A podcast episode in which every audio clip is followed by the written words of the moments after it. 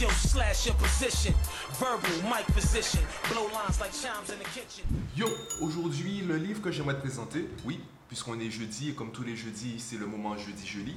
Alors, le livre que je voudrais te présenter, eh bien, j'en ai déjà parlé à travers une vidéo que j'avais postée sur IGTV, donc sur Instagram. Et je me suis dit, ben, c'est vrai que je ne l'ai pas fait avec euh, un bon livre, donc avec euh, le compte Instagram, un bon livre, également le site internet et le podcast. Donc je me suis dit, bon, aujourd'hui on va le faire. Ce livre, en fait, c'est comment devenir un optimiste contagieux. Je te le dis tout de suite, il y a des personnes qui ont peu de mal avec ce livre. Et moi, ce que j'ai adoré, ce qui m'a fait tilt, en fait, il y a deux, deux parties, je pense, qui m'ont vraiment fait, euh, qui m'ont vraiment fait aimer ce livre. Le premier élément, c'est que l'auteur, en fait, il a étudié, il a analysé les étudiants de l'université Harvard aux États-Unis pendant des années. Il s'est posé la question suivante pourquoi des étudiants qui sont dans l'université la plus prestigieuse, tout le monde connaît le nom de cette université, comment ça se fait que ces étudiants soient malheureux, que certains soient stressés, alors qu'ils vivent... Euh, ben, si c'est l'université la plus prestigieuse, t'imagines qu'il y a un certain standing, un certain confort là-bas. Et malgré ça, tu as des étudiants, tu as beaucoup d'étudiants qui prennent des antidépresseurs. Alors, c'est évident de parler des examens, de, de la difficulté d'être étudiant, des prêts étudiants, etc. Mais se demander en fait, Qu'est-ce qui fait pencher la balance? Est-ce que finalement personne ne peut être heureux? Il a commencé à s'intéresser à cela. Le deuxième élément qui m'a fait aimer ce livre, c'est une anecdote de l'auteur qui disait que bon, il commençait à être connu, on commençait à entendre parler de la psychologie positive, puisque ce, livre parle de la psychologie positive. Et une fois, il s'est fait, euh, enfin, il a été invité dans, dans un événement. Donc, c'était euh, un événement autour du bien-être. Donc, on était censé parler du bien-être. Et la manière dont il en a parlé, eh bien, c'est ça qui m'a fait tilt. Il disait en fait que dans cet événement, qui était euh, constitué de plusieurs conférences et donc plusieurs sujets, en fait, tout le monde parlait du bien-être, mais enfin non, tout le monde disait parler, vouloir parler du bien-être, mais en fait tout le monde parlait du mal-être.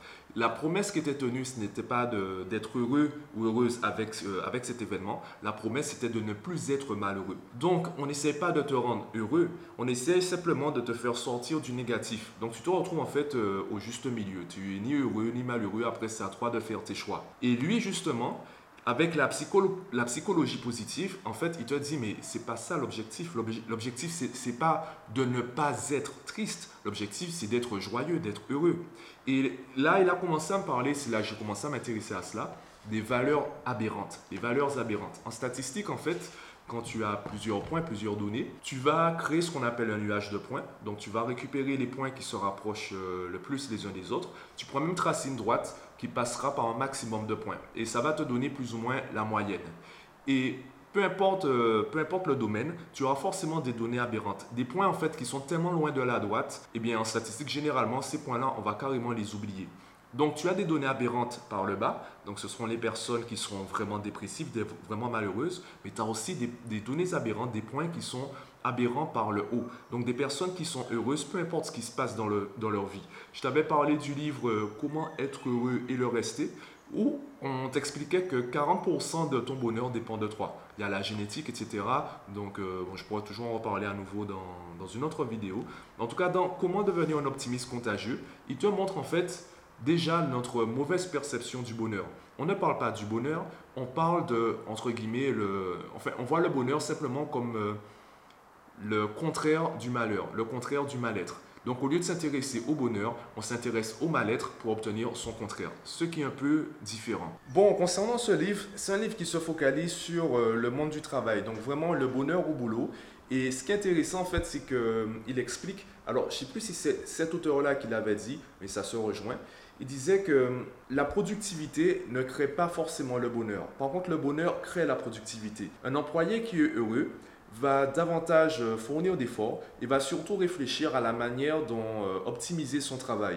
Donc le bonheur entraîne la productivité, mais la réciproque n'est pas forcément vraie. Parce que tu peux être productif, et euh, ben, frôler le burn-out, euh, en, fait, en avoir marre de ton boulot, ne pas aimer ton boulot et finalement, en fait, petit à petit, sur le long terme, eh bien, tu es de moins en moins productif. Sauf que sur le court terme, on voit pas trop la différence. Parmi toutes les astuces qu'il propose, ben, c'est là que j'ai récupéré le cercle de Zoro que j'applique avec mes élèves.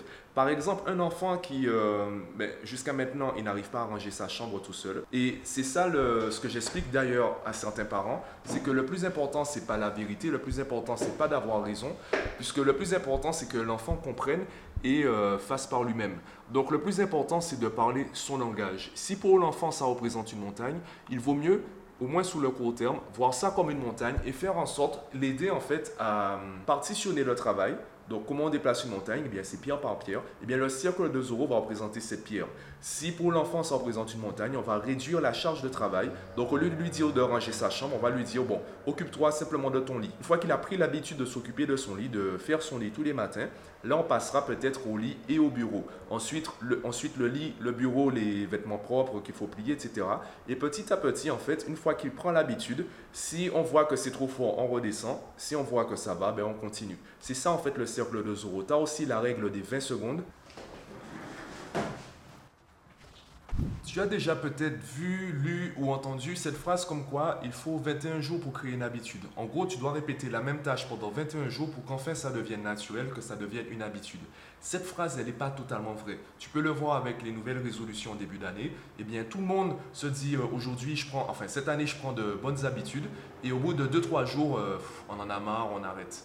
Parce qu'il manque un facteur important. Il manque un détail qui a toute son importance, c'est le temps que ça te prend pour passer de je, je, vais le faire à je le fais. Tu veux déjà le faire. Sauf que peut-être qu'à la base, je prends l'exemple du sport, si quelqu'un, si tu es une personne qui à la base n'est pas sportive et que tu n'aimes pas ça, surtout peut-être à ce moment de la journée, eh bien au moment où tu vas te dire c'est l'heure d'aller au sport, s'il y a trop d'étapes intermédiaires, eh bien, ton cerveau, en fait, va rallonger la liste, il va faire d'une pierre une montagne, un peu le contraire de ce que je disais tout à l'heure, et tu vas jamais te mettre au sport. Donc, la règle des 20 secondes, c'est supprimer les étapes intermédiaires. Il faut qu'au moment où tu te dises, c'est l'heure d'aller au sport, il faut qu'en moins de 20 secondes, tu sois prêt à commencer le sport.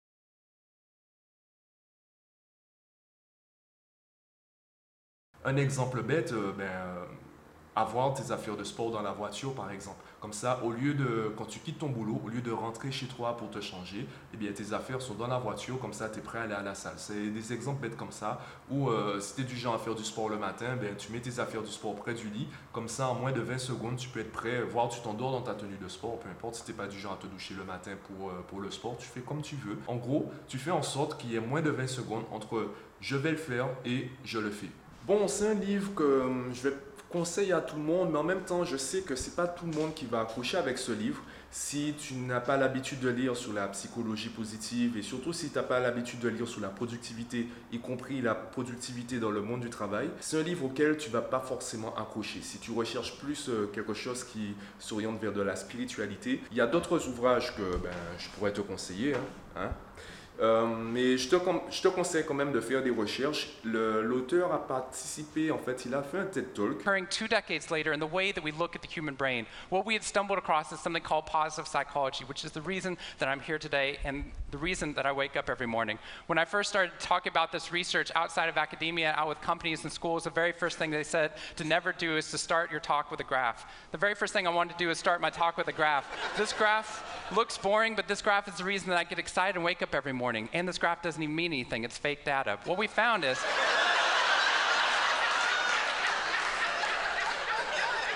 If I got this data back studying you here in the room, I would be thrilled because there's very clearly a trend that's going on there, and that means that I can get published, which is all that really matters. the fact that there's one weird red dot that's up above the curve, there's one weird in the room, you know who you are. I saw you earlier. Donc, euh, je t'invite à faire des recherches sur cela. Je t'invite à me dire en commentaire si, euh, si tu avais déjà lu ce livre et ce que tu en penses. Je t'invite également à t'abonner au service Un Bon Livre, s'il te plaît. Ça te permettra eh bien, de, d'emprunter des livres, d'avoir, de recevoir également des résumés des livres, des analyses pertinentes et détaillées. Ça te permettra d'avoir tout ça et si tu as besoin de lire de livres sans forcément les posséder, si tu n'es pas sûr d'un livre avant de l'acheter, eh bien en le lisant, tu sauras exactement si tu tu sauras exactement si tu veux ce livre dans ta librairie. Puisque moi, c'est ce qui m'arrive, j'ai tellement de livres que je ne sais plus où les mettre. Rolling like 10 at a time, begin. Love revolves around a thin line. Go against this, send mine, lace you, chase